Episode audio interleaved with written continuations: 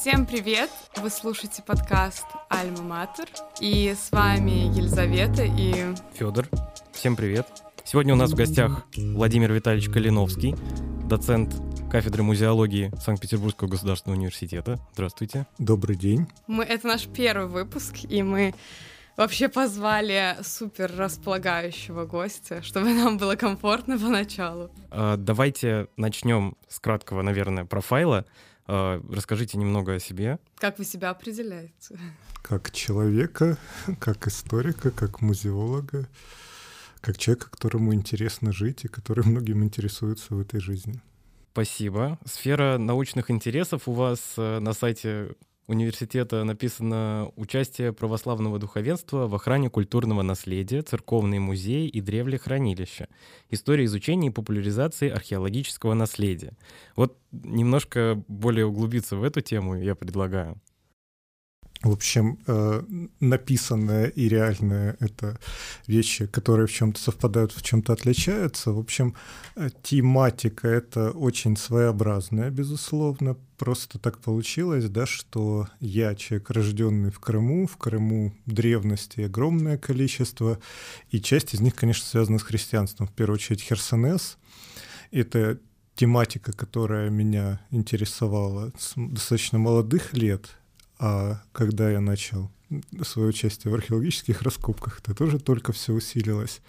И, соответственно, когда передо мной встал выбор темы, то было решено, что, пожалуй, интересно заниматься этой сферой, не просто как ученые исследовали те или иные памятники, а как к этой работе привлекалось духовенство, потому что тоже понятно, что в советское время никто об этом не говорил, то есть в лучшем случае критиковали, а понятно, что эта тема очень неоднозначная, и даже сейчас остается неоднозначной, потому что тоже, понятно, есть масса ситуаций, когда возникает конфликтная история между представителями православной церкви и между музеями. К примеру, петербуржцам пример Исаакиевского собора, безусловно, mm-hmm. знаком. А, а я София? В том ну, числе, в том числе туда же, да? туда же, конечно.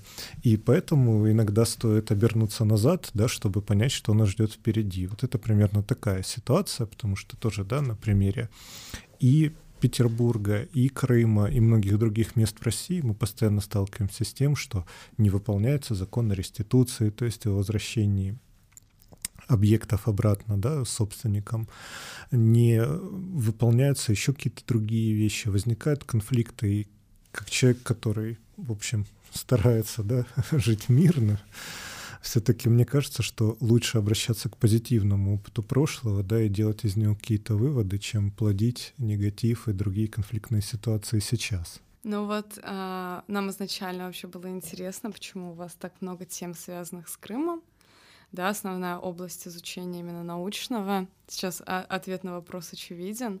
И еще вообще мы изначально с практической точки зрения а, вас звали как действующего археолога, поэтому я думаю, что сегодня мы поговорим и про а, практическую часть, про практическую деятельность. Просто вот лично мне э, при подготовке было интересно, как именно у вас так э, грамотно получилось э, сочетать э, научно-исследовательскую сферу с прикладной, чтобы вот настолько это было в симбиозе? Ну, как, как вообще говорится в одном анекдоте, мне просто повезло. В общем-то, понимаете, да, что э, нынешний статус преподавателя, он во многом провоцирует человека на то, чтобы стараться заниматься и, собственно, преподаванием, и наукой, и не забывать о прикладной деятельности. Конечно, хорошо витать в облаках, сугубо теоретизировать и так далее. Но когда ты попадаешь, условно говоря, за кулисы того процесса, в котором ты участвуешь, тебе кажется, что ты лучше понимаешь те или иные вещи. Ты узнаешь множество секретов, которые меняют твое представление. И в данном случае, когда я... Ну, у меня по сути, путь в науке, он во многом совпал с моим путем в археологии, и все получилось очень естественно, да, то есть, когда на первом курсе увлекаешься темой, и, собственно, летом того же первого курса ты отправляешься в экспедицию любишь и место, и это занятие, и так далее.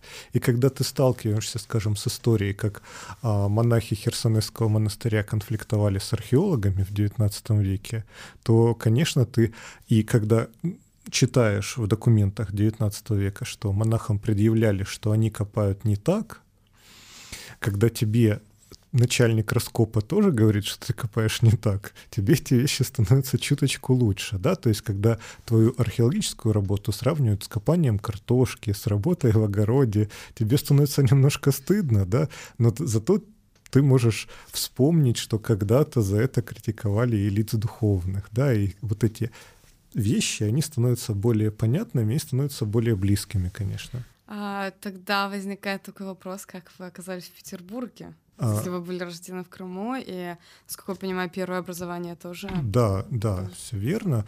Ну, это тоже здесь в науке, как и много где, как и в искусстве, как и в любом творчестве, всегда случайность играет большую роль. То есть дело в том, что у меня возникли вначале личные контакты с петербургскими учеными, которые возникли в результате конференции, в результате вот такого неформального общения.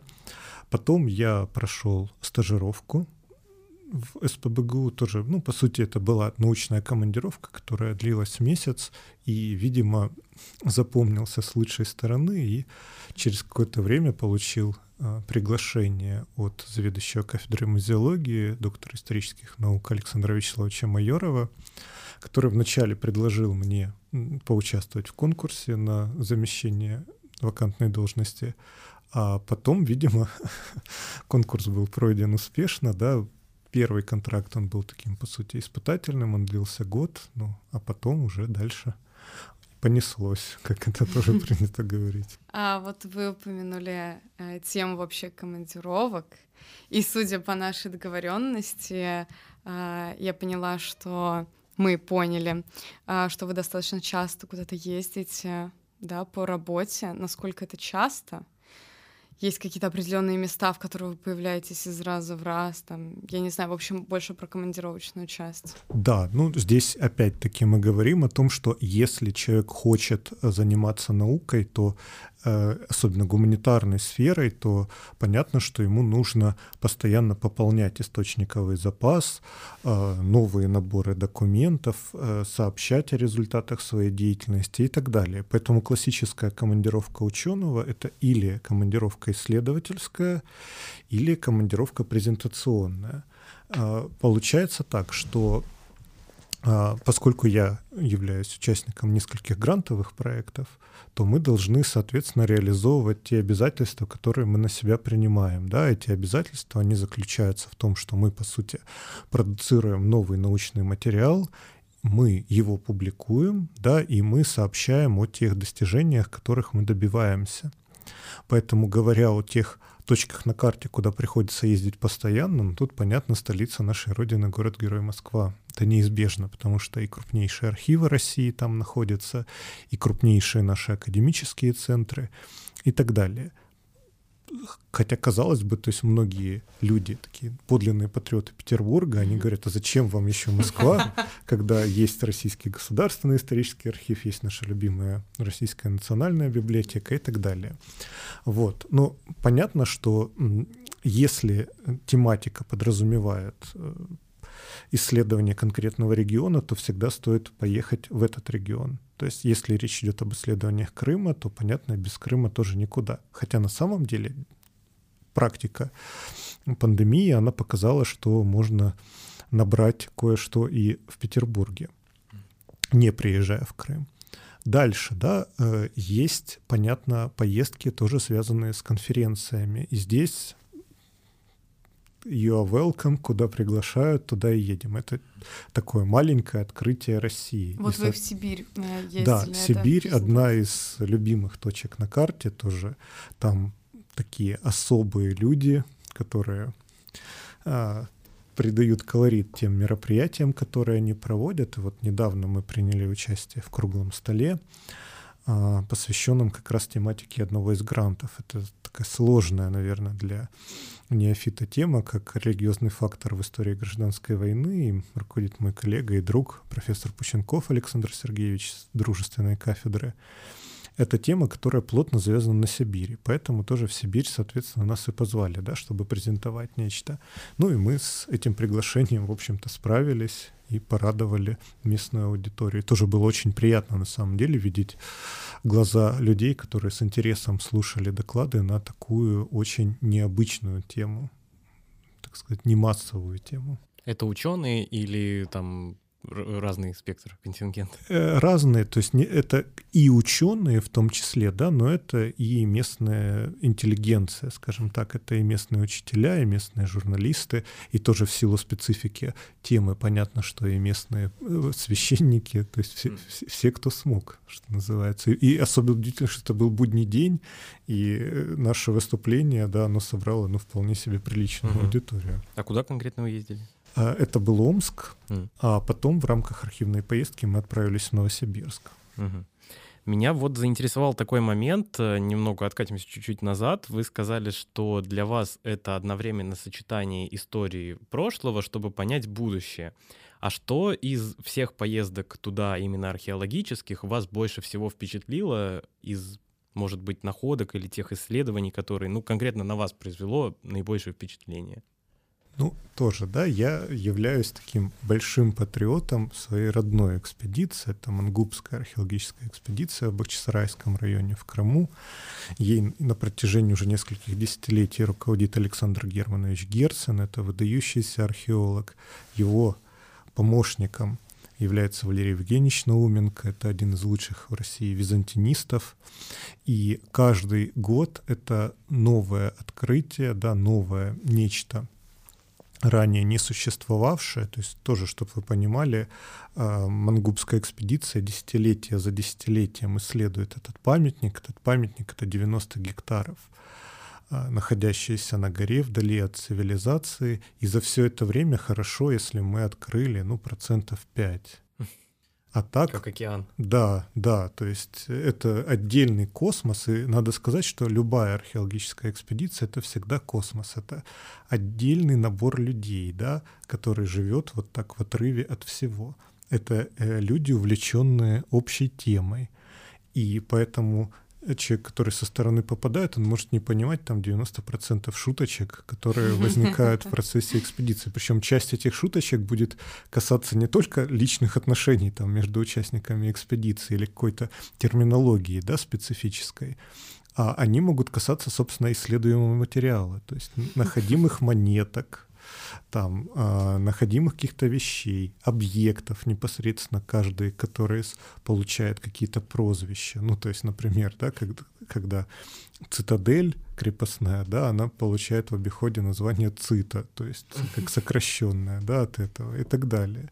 То есть это масса каких-то вот абсолютно замечательных таких тем, которые вот внутри этого сообщества возникают и живут. Ну и тоже, да, понятно, что вот в археологической экспедиции на Мангупе есть такая традиция, да, что сезон удался, когда найдено 100 монет. Mm. И mm. это процесс очень кропотливый, очень сложный, и э, Поэтому понятно, что есть ребята, которые целенаправленно в отвалах работают с металлоискателями. То есть одни люди на лопатах поднимают грунт, наверх. Понятно, идет первичный осмотр да, всего этого, а потом земля привозится на отвал, и с помощью металлоискателей люди находят вот эти самые монетки. И все-таки стараются, да, чтобы вот эта норма в 100 монет, она была выполнена. А дальше, то есть, это абсолютно разные. То есть, какие, ну, тоже у любого сезона, да, всегда есть своя главная находка. Этой главной находкой может быть перстень с вензелем, может быть медальон, с изображением святого, как несколько лет назад было.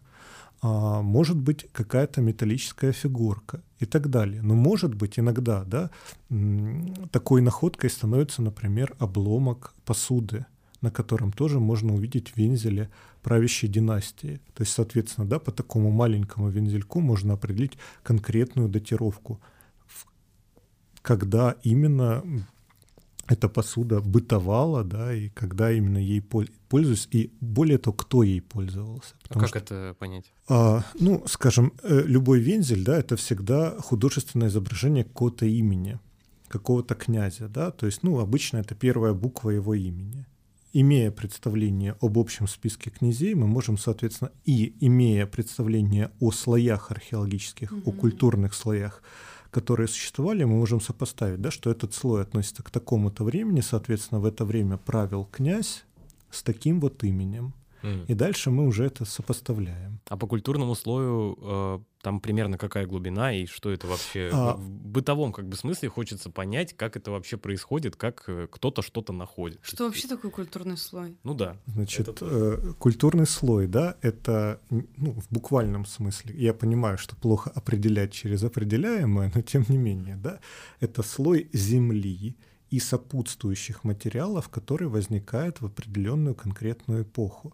То есть даже вот сейчас, не э, замечая, мы с вами создаем культурный слой. Причем чаще всего мы его создаем, когда мы мусорим. мусорим. Любой археолог вам скажет, что мечта его это свалка, да, потому что там многие предметы, они чуть-чуть испорчены, и можно вот взять в руки, пощупать. Ну, это правда, так, это для профессиональных археологов, это действительно в определенном смысле счастье. То есть тоже, да, мы оставляем за собой незаметные следы, это тоже может быть та же побитая посуда, да, ну, мы кто э, плохо себя ведет, бросая мусор за собой, да, и так далее. А потом э, с течением времени это происходит такое нарастание, условно говоря, слоя. Причем, если никаких событий не происходило, понятно, то это пустой слой. То есть слой, в котором ничего из предметов материальной культуры не будет. Если вдруг происходили какие-то чрезвычайные ситуации, ну, скажем, в Средневековье кочевники пришли в город и его сожгли, то это будет слой пожара. То есть когда при раскопках, да, вы увидите, что это будут только огонь, угольки и не более. То есть каких-то... Там можно невооруженным взглядом? Да, ну вы же, вот я думаю, что каждый из нас когда-то жег, жег костер, да, и мы видим залу, которая остается. Угу. То есть это будет, по сути, да, вот слой, который будет состоять вот из такой вот гари, да, из золы, из остатков э, обгорелого дерева и а так толщина? далее. По-разному. То есть обычно вот у подобного слоя пожара это не очень толстый слой. Но тоже, да, скажем, понятно, что в разных местах и на разных памятниках мы можем, чтобы попасть на нужный нам слой, ну, археологи обычно копают до скалы или до материка. В отдельных местах это может быть, ну, полметра, и все, и мы достигнем скалы. А в отдельных местах нам придется с вами углубиться там метра на три, чтобы понять весь период. Тоже, да, в археологии есть такое понятие, как стратиграфия. Стратиграфия — это археологические слои. Тоже, даже не будучи археологом, если вы вдруг попадете в место, где проводятся раскопки, и посмотрите э, на бровку, вы увидите срез. И вы увидите, что разные временные этапы, разные культурные слои, они имеют свой цвет хотя я более чем уверен, что вы никогда об этом не задумывались всерьез. Но тем не менее, вы увидите, да, что в зависимости тоже от времени, в зависимости от эпохи, они будут иметь разные цвета. Археологи чем от копателей отличаются? Что они а, на научной основе, в общем-то, да, слой за слоем ведут свою работу, приближаясь от наших дней к наиболее древним. И, соответственно, идет такая работа машины времени с помощью лопаты, с помощью э, кирки, с помощью тачки, да, куда, где грунт э, перевозится на отвал и так далее. И постепенно, да, вот слой за слоем археологи получают материальные свидетельства любой эпохи. Часть из них имеет датирующее значение, часть из них, конечно, то есть, безусловно, отправляется в музей, но имеет скорее научное, декоративное значение. И тоже, да, здесь а, понятно, что не каждый археолог это Индиана Джонс с таким большим количеством приключений. Понятно, что археологи не заняты поиском золота, как считают многие туристы. Да, золото попадается, но не ради того весь процесс, да, археологи не строят, как тоже многим туристам почему-то кажется, да, что раз люди где-то под землей, значит, наверное, фундамент закладывают или что-то такое. Нет, это абсолютно иной процесс. Это процесс научного постепенного поиска. И, конечно, археологи, безусловно, должны у нас относиться к числу героических профессий, как мне кажется. Это вообще... Ну, романтически. Да, хочется. романтически. Хотела сказать, очень романтизированы все эти экспедиции. И, наверное, очень интересно будет услышать сам быт вот я, да, То есть, да, про лагеря, это. про то, как останавливаются, где моются, что кушают и тому подобное. Значит, тоже, да, здесь экспедиции, экспедиции рознь. Есть так называемые городские экспедиции, где просто, по сути, внутри города люди приходят на работу, да, и уходят оттуда. Но это очень специфично, и это, конечно, лишает экспедиции известной доли романтики, когда просто вы как дома, условно говоря, кого-то отправили за пельменями, человек принес, вы сварили, все готово. Как в Новгороде, да. что посередине города прям идут раскопки. Я просто хочу добавить, что вы сказали про цвета и про толщину. Я в один раз, когда я был в Великом Новгороде, я видел раскопки мостовой, и меня удивило, насколько глубоко это находится. Там была мостовая 16-17 э, века, и люди стояли чуть ли не по грудь ну, наверное, метр пятьдесят где-то. То есть удивила сама толщина слоя. Ну, понятно, э, Новгород, он же непрерывно, как городское поселение, развивался, да, и поэтому слой вот так и возникал. То есть если бы Новгород стоял где-нибудь в степи, то есть там было бы тоже определенное напластование, но оно было бы меньше. То есть мы тоже, да, приходим, мы всегда идем по чьим-то следам. А с горной местностью иначе устроено а, или как? Да, в известной степени да, то есть, соответственно, слой обычно тоньше, его не так много, и есть, да, определенные места, но здесь тоже понятно, что зависит от сооружения. Да? Если это был тот же храмовый комплекс, то понятно, что там есть своя специфика. Если это была крепостная стена, то она, как правило, тоже, да, например, в отдельных местах в то время, во время бытования, она могла для крепости подсыпаться землей, подсыпаться камнями и так далее. Но плюс тоже, да, строительство крепостных стен, оно всегда подразумевает какие-то, какой-то учет природных особенностей. Это тоже такой немаловажный момент, который как раз в глубине сооружения и, и нужен, да. Вот, ну, вернусь, наверное, к вопросу да, Елизаветы. Быту. Да, то есть вот тут опять-таки расскажу о специфике Мангубской археологической экспедиции, самой любимой, самой родной. А сколько вы там лет, я хотела спросить, с какого э, года? С 2005 года, то есть уже Каждый год. целую жизнь, да. То есть, ну, вот я наконец-то вышел на тот уровень, что я в экспедиции провел чуть больше половины своей жизни, да, то есть если вот так э, стараюсь не пропускать, и тоже хорошо, что вопреки всем обстоятельствам экспедиция каждый год проводится и так далее.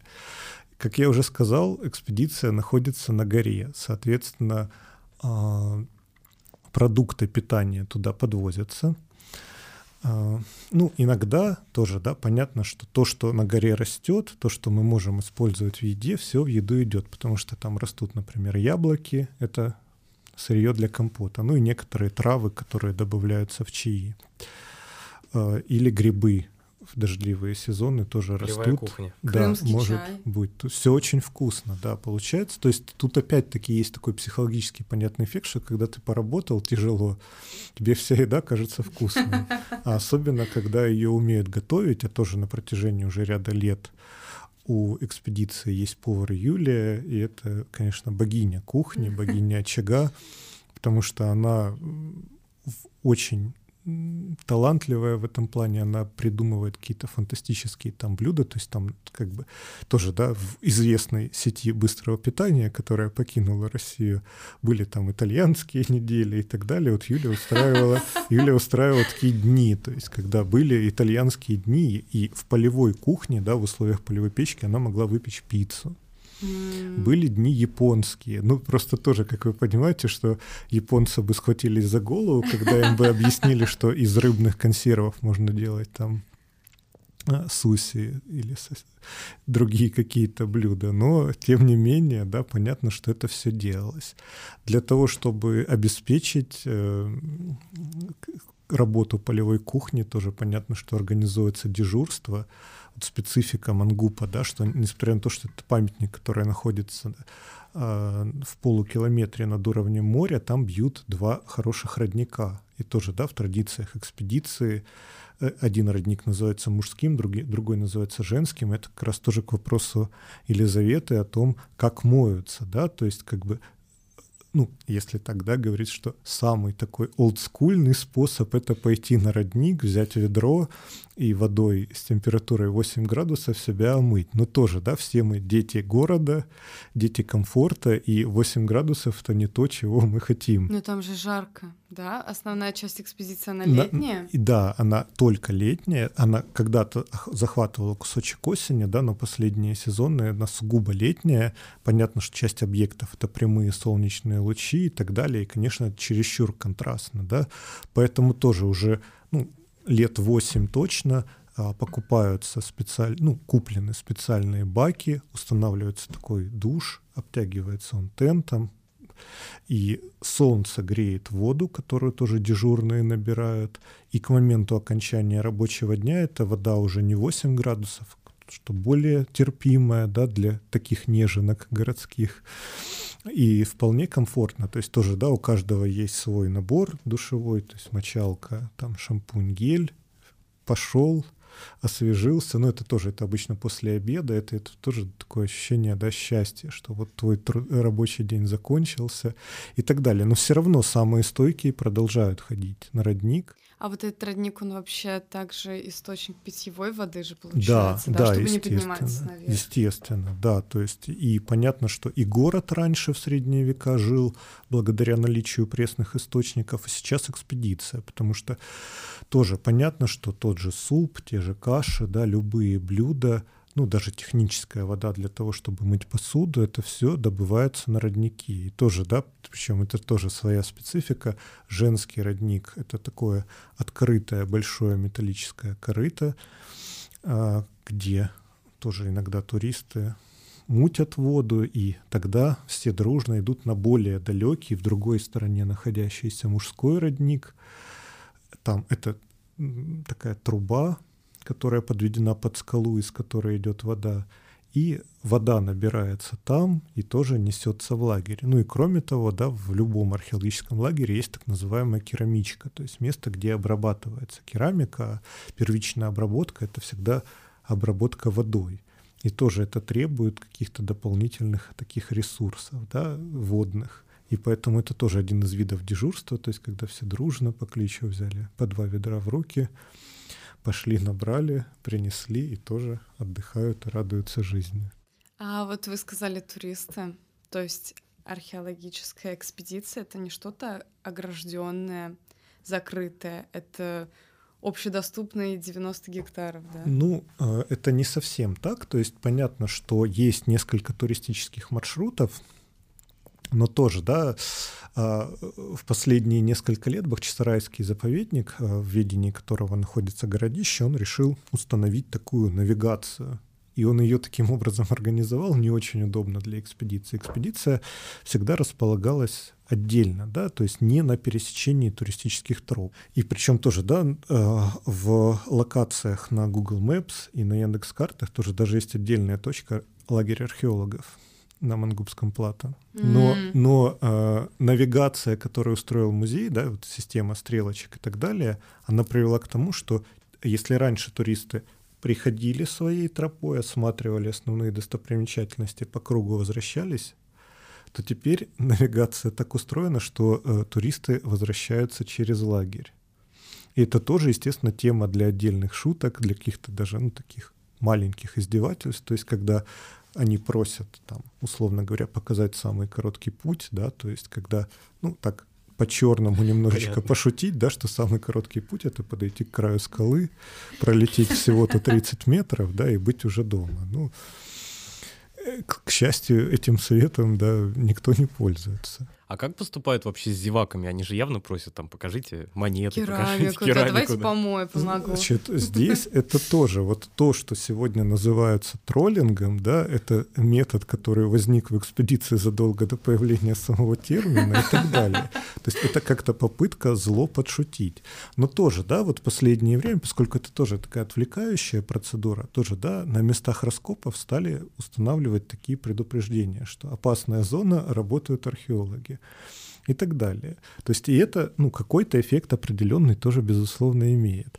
А так, э, тут зависит тоже да, от степени наглости туриста, потому что кто-то, да, слышно по человеку, что он интеллигентно интересуется, да, а вот такого виртуального удара кулаком по столу «покажите мне ваши находки», но согласитесь, никто в экспедиции не обязан этого делать, да, и понятно, что так практически никто не делает. Вообще показывают?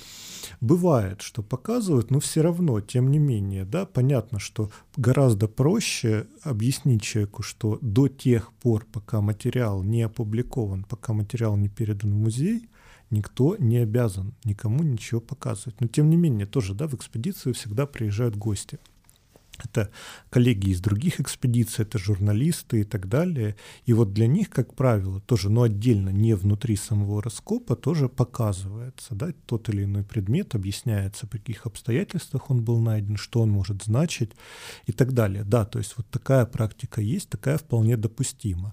А так, что условно говоря, перед раскопом ставить стол и на него выкладывать, вот посмотрите там достижения этого сезона, нет, так, естественно, никто не делает, потому что, потому что тогда, да, я думаю, что отечественная археология многих бы находок просто не досчиталась бы.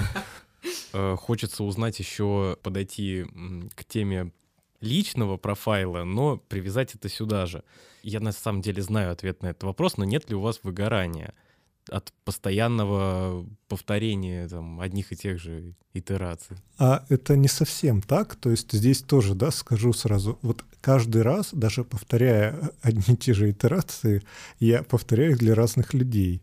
Это раз. А, если мы говорим об археологии и повторении определенных действий, для меня экспедиция — это такой э, путь перезарядки батарей. Драйв. Она наоборот, Вы ждете, да? она наоборот, в общем-то, мотивирует что-то делать, она просто твои собственные аккумуляторы пополняются, и тебе кажется, что вот еще сил. То есть вот как есть люди, да, которые живут там от Нового года до Нового года, то есть практически все люди, которых я знаю по экспедиции, они живут от экспедиции до экспедиции. То есть у людей а, вот приходит, условно говоря, конец мая, начало июня, у людей вот фигурально выражаясь, начинается просто ломка, когда как ехать, там, что брать и так далее. То есть это вот такой процесс. В плане работы с, со студентами то же самое, да, то есть это тоже в любом случае, вот чем мне нравится преподавание, да, преподавание это всегда обмен, то есть это не я не выхожу к морю и в одну сторону начинаю вещать, нет, я всегда какие-то моменты уточняю. Но Ведь вы так ведете, да, лекцию в диалоговой форме. Я всегда да, стараюсь, чтобы ну, даже точнее назвать полилогом, да, потому что я веду все-таки ее не с кем-то одним, а с аудиторией большой. Да, да. И тоже, да, вот в известной степени для меня любая лекция — это своего рода концерт, да, то есть где тоже должно возникнуть это взаимодействие, тоже вот объективно получается, да, что э, бывают группы, где сам этот лекционный процесс, он идет достаточно тяжело. И в этом плане, да, я, вот как тоже многие музыканты, да, говорят, что вот мы выступили там положенные час 30, да, и после этого пришли и отключились. Вот у многих преподавателей у меня так бывает, то есть когда очень тяжело идет сам лекционный процесс, да, и это сугубая отдача энергии. То есть не обмен энергиями, а именно когда вот себя выплеснул, и после этого, да, э, вернулся домой, да, и через два часа обнаружил, что ты просто отключился сам. То есть такое тоже бывает, но, к счастью, это редкость. То есть, как мне кажется, да, то есть вот люди, которым нравится их работа, будь то работа преподавательская, будь то работа исследовательская и так далее. Потому что та же архивная работа, то есть представляете, да, когда вы в 10 утра находитесь уже э, на месте и начинаете работать с документами, работаете до окончания работы архива, то есть, условно говоря, да, до 6 вечера. То есть, понятно, у вас болят там глаза, тоже вы чувствуете, что много сидели, но при этом внутри вас ощущение огромного счастья от того, что вы нашли, от того, как, может быть, дополнилась ваша картина, представление и так далее. Мне кажется, тоже это вот такие элементы рабочего счастья, да, конечно. То есть это любому исследователю знакомо, я думаю, вот Елизавета меня тоже в этом смысле поддержит. Ну да, да. У меня просто это не в такой степени, наверное. Ну, все и приходит вот с опытом. Да, будет. хотела спросить о именно научных исследованиях, процесс написания работ, статей, я нашла в интернете вашу книгу форпост духовенства да, России. Дух, духовный форпост России, да. Да, она есть э, на Озоне, Лабиринте, это не реклама. Я везде почитала отзывы, э, и там люди пишут, что наконец-то тема нашла своего исследователя. Вот как вы к этому относитесь? Но это тоже, вот это очень приятная такая история тоже, да, получается, что, ну, вот для человека, который занимается гуманитарными исследованиями, зачастую главными его произведениями, а это тоже творчество, как я считаю, да, у нас являются статьи и книги. Понятно, что статьи появляются чаще, тем радостнее, когда появляется книга. Эта книга написана в соавторстве с моим, опять же, другом и коллегой Александром Сергеевичем Пученковым, о которых я говорил. И тоже, да, тема возникла сама собой, тоже эта тема реализовывалась в рамках гранта, и результатом да, стала вот эта книга.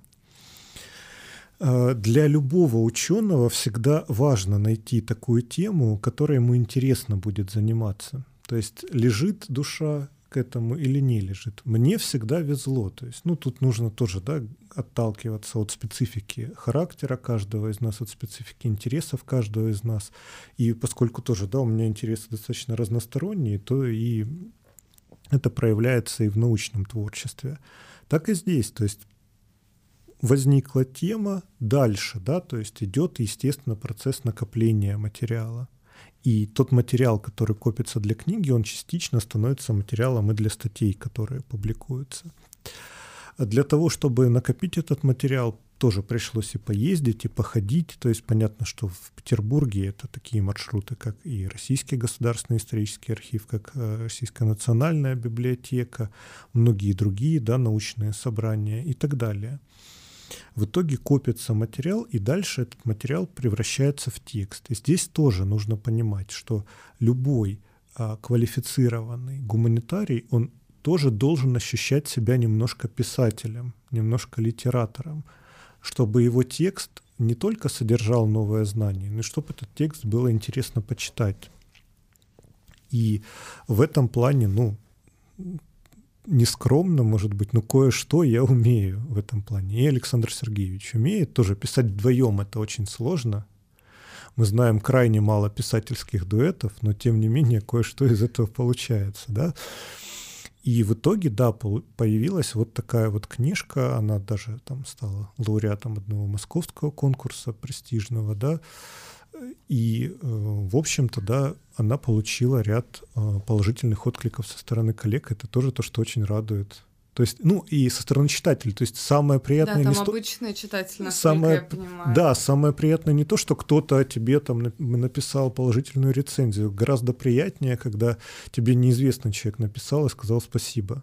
А это тоже у меня не раз было в практике, когда я получаю электрон, по электронной почте письмо с незнакомого адреса, э, как бы спам-фильтры его не, никуда не бросают, в отличие от других, да, и э, я читаю, что вот спасибо за книгу или спасибо за то, что вот вы об этом написали. То есть, когда, ну, например, да, то есть такое было, когда мне потомки одного священника написали, что спасибо, что написали те вещи, которые мы о нем не знали. Mm, это очень, очень здорово, очень да.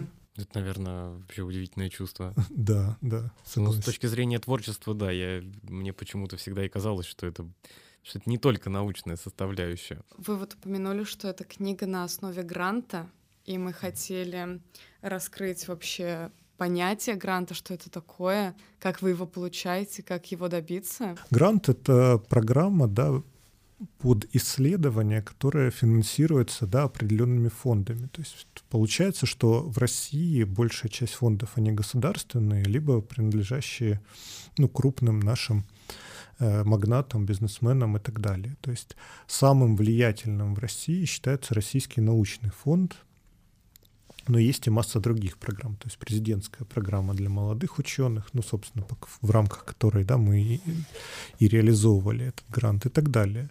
Любой грант — это всегда некие обязательства. То есть для любого гранта вы вначале пишете заявку, где вы объясняете свою идею, то есть о чем именно вы хотите рассказать людям. Э, ну и здесь совет для тех, кто планирует да, как-то подавать эти заявки, да, что любой эксперт должен из написанного вами текста понимать, насколько вы горите этой темой, насколько mm-hmm. вы считаете ее важной, и вы должны доказать, почему ваша тема является действительно важным. Ну вот счастье любого тоже гуманитария, да, это когда ваши интересы э, интересны еще кому-то. То есть в данном случае вы доказываете фонду, почему это важно и нужно – но при этом не просто рассказывайте, что это все будет замечательно, это будет интересная книжка и так далее. Нет, вы берете на себя конкретные обязательства. Чаще всего они заключаются в том, что это будет определенное издание, будет набор статей в высокорейтинговых журналах и что-нибудь еще.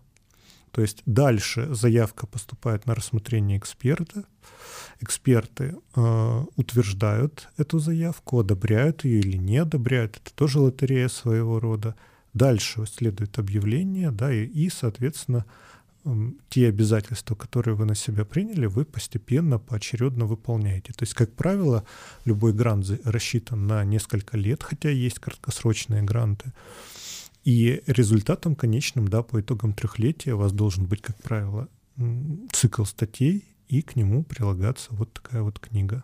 А получается, что грант это такая своеобразная зарплата для ученых. Контракт, То есть она выплачивается в течение трех лет. Ну, дополнительная зарплата. Или да. они оплачивают, например, тираж, договоренность? Нет, э, или... когда вы составляете заявку на грант, вы, соответственно, продумываете и финансовую смету, то есть э, грант подразумевает не просто, что вы получаете какую-то еще вторую там или третью, а может и десятую зарплату, нет. На уровне подачи вы думаете, какие нужны вам будут командировки в рамках этого гранта. Mm. Если вам нужно будет копирование документов, то вы тоже, естественно, об этом думаете и закладываете это. Если вам нужна будет э, какая-то действительно техника, э, ну, чаще, чаще всего оргтехника, да, в нашем э, случае, то мы можем закладываться и на это. Если мы подразумеваем, что нашим а конечным итогом исследования станет книга, мы тоже, естественно, все редакторские там затраты должны учесть, да, Реклама. то есть, ну, в определенной степени, ну, насчет рекламы не уверен, но, по крайней мере, да, то есть то, что это будет а, работа по подготовке оригинал макета, это будет работа редактора, работа типографии и так далее, все это закладывается, все это учитывается, ну, потому что тут как бы тоже это показывает нас, того, кто подает да, заявки на гранты, как людей ответственных, как людей, которые думают обо всем. То есть не просто, что эта тема интересна, давайте ко мне. Это сюда. некий бизнес-план. Да, есть, да, э... это очень похоже на бизнес-план, а конечно. А вопрос э, как бы мой в том, закладывается ли зарплата в эту смету. Да, в том, в том числе, в том числе э, сумма гонорара, ну, естественно, в пределах разумного, она, безусловно, закладывается, потому что тоже это работа, это потраченное угу, время да, да, и так далее. И тоже, да, как правило, любой грант — это определенный научный коллектив где тоже, да, руководитель гранта несет ответственность. И, соответственно, тоже, ну, в любом случае, как бы мы ни относились к этому, да, дополнительная зарплата — это всегда мотивация для человека сделать чуть больше, чем он привык. И мотивация, да, сделать то, что он пообещал. То есть, если человек взял на себя обязательства, да, то есть что-то написать, то он должен их выполнить. И за это получить, ну, соответственно, вот такой вот приятный бонус. Хотелось бы, наверное, перейти уже к опроснику. Мы придумали некоторые краткие вопросы, которые могли бы помочь побольше да, вас охарактеризовать. А с точки зрения преподавателя мы много поняли. Интересно, с точки зрения ученика и студента, какие были ваши любимые дисциплины вообще в школе и в ВУЗе в том числе? Ну, в школе я был таким олимпиадником, да, поэтому здесь было много, но всегда понятно, что это гуманитарный блок, это всегда была история и русская литература, да, и с той поры мало что изменилось. Э, в университете чуть-чуть посложнее, да, потому что в университете были, конечно, более профильные дисциплины, вот, э, поэтому здесь сложнее, здесь было все так рассыпано, то есть здесь многое зависело тоже от преподавателей, Всегда конечно. Так. Да, это э, тут с Елизаветой соглашусь, ведь многие люди даже свой жизненный путь обычно определяют как понравилась учительница в школе. Ну, понравилась не в смысле, как женщина понравилась, а понравилась, как она там излагает материал, да. И дальше у человека колея вот уже в зависимости от этого. Так, в, в общем, отчасти здесь, ну, ну, правда, тоже. Вот действительно, э, это тут приведу такую историю, как-то э, моя мама нашла вот школьные еще тетрадки, да, и там сочинение серии «Кем я хочу быть», и у меня в классе в третьем написано, что хочу изучать прошлое. Ну, то есть, причем mm-hmm. я, я уже в ту пору знал слово архивариус, оно там в тексте присутствует, но с архивариусом не очень, да, получилось, а вот с изучением прошлого я как опять-таки не скромно, но, наверное, вполне кое-что да получается. Повезло. Да. Первые буквы совпали. Меня, как музеолога начинающего, постоянно спрашивают, какой мой любимый музей. И я хочу задать вам тот же вопрос. Ну, тут тоже, тут вполне предсказуемый ответ. Понятно, что... Э, Кстати, нет. Нет, ну тоже, да, это как э, у Иосифа Бродского там спрашивали, чтобы он назвал любимых композиторов, да, там, и он говорил, что на первых нескольких местах Бах. То есть, если говорить о музеях в Петербурге, то понятно, что объективно у нас на первых нескольких местах Эрмитаж.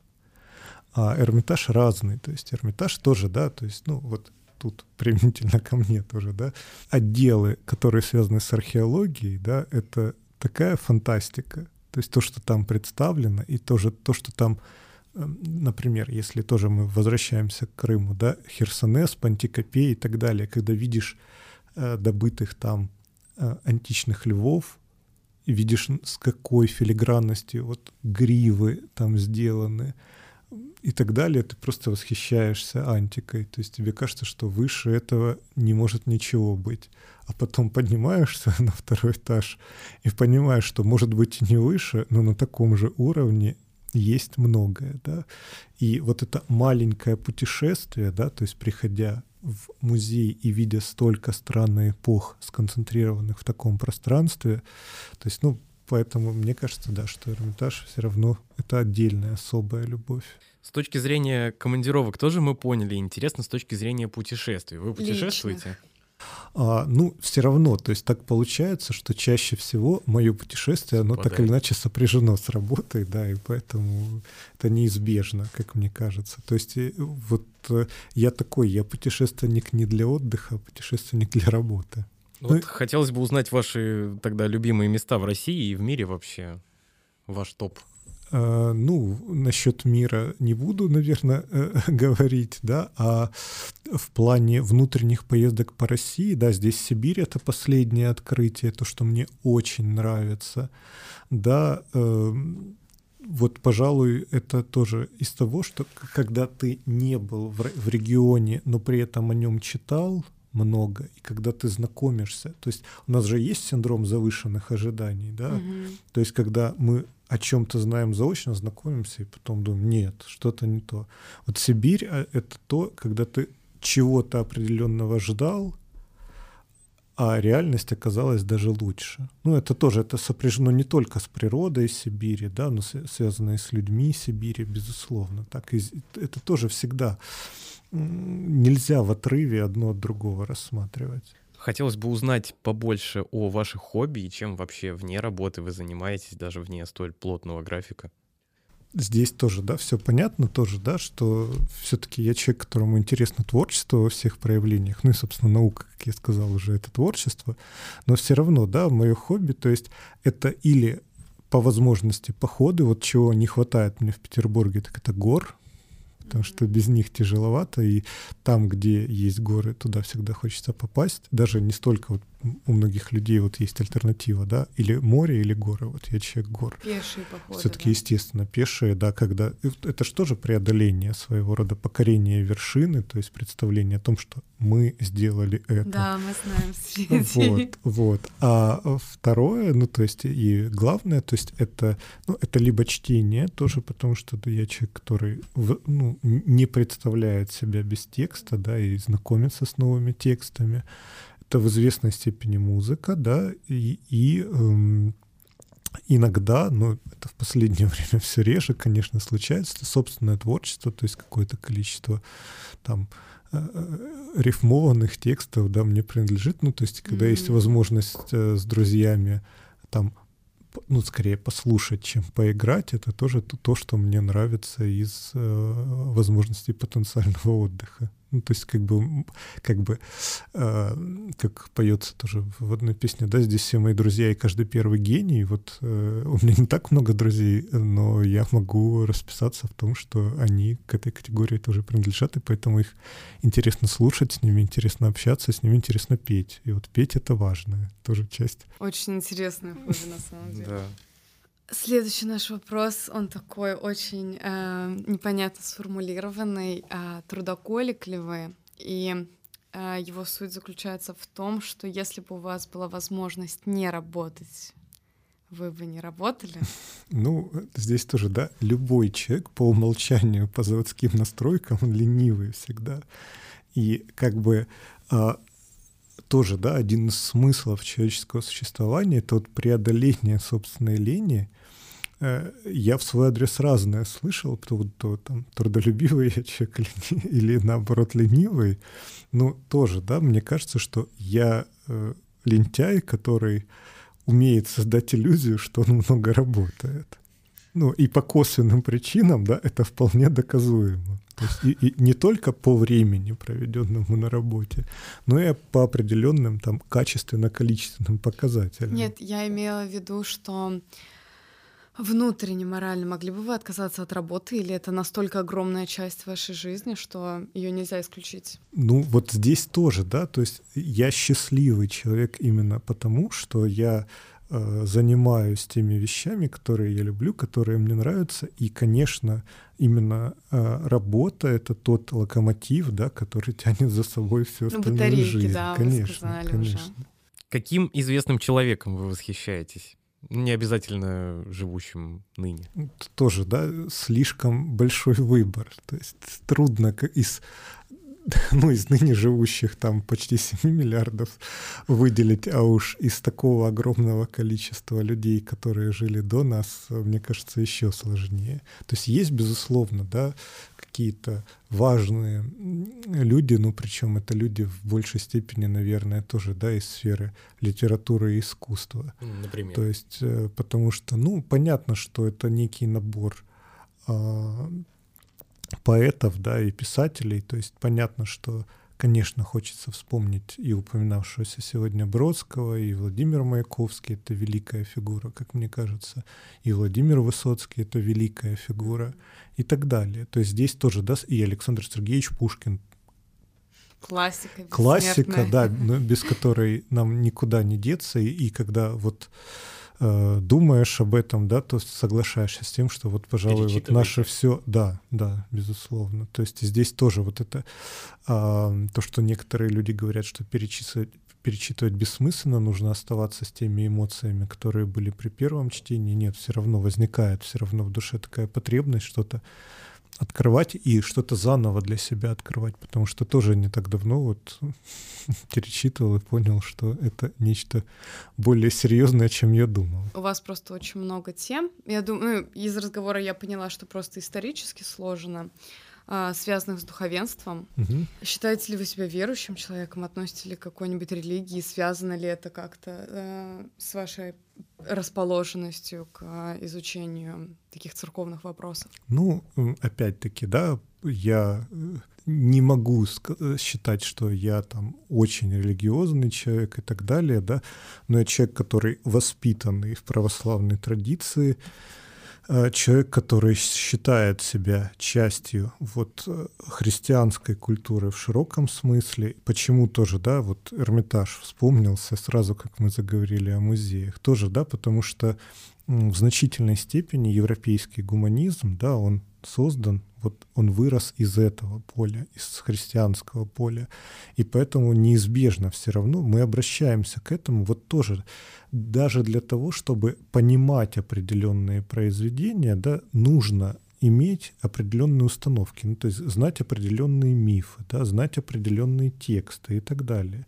Тоже мы живем в эпоху постмодерна, да, и мы как исследователи должны узнавать цитаты, да, но для того, чтобы узнавать цитаты, мы должны знать первоисточники. Ну да, относительно культурной составляющей, я И здесь, безусловно, да, то есть понятно, что это тоже такая достаточно важная часть жизни, да, которая учитывается. В какой степени это повлияло на выбор темы, сказать сложно. То есть это не было так, что вот там был выбор, условно говоря, идти в духовную семинарию или выбор идти в университет. Нет, э, э, так, так не сводилось, но просто тоже, да, а, я человек, для которого важно то, что называют вот сегодня комьюнити. Причем это, ну, нельзя э, перевести вот просто как община, да, общность и так далее.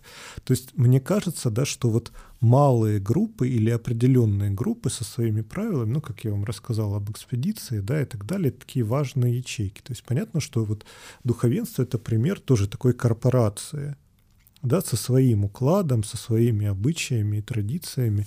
И мне на определенном этапе тоже казалось, да, что это интересно. Ну и, в общем, этот интерес никуда не пропал, потому что здесь такая же история тоже, да, как с Пушкиным и так далее. То есть когда ты возвращаешься в этот мир, то есть не, не просто мир, сведенный там каким-то религиозным догмам, канонам, да, и так далее, а просто, да, как даже если к этому относиться как к истории, которая когда-то произошла, ну давайте тоже, да, вспомним, что и Булгаков примерно тем же, да, занимался в своем самом известном романе, то это все равно открывается с новых сторон, и тоже, да, вот есть наивный идеализм, стараться сделать мир лучше, как бы. И тоже, да, неизбежно, что поскольку многое хорошее в этом мире делалось под этими знаменами, что говорится, с этими словами на устах, да, то, мне кажется, не лишним тоже обращаться вот к этому положительному опыту. Ну, делалось разное на самом деле, да, но мы стараемся все-таки помнить хорошее, да, и делать хорошее. Я думаю, что мы будем заканчивать, и мне хотелось бы вам сказать спасибо за то, что вы помогли сделать мир чуть-чуть лучше сегодня. Да.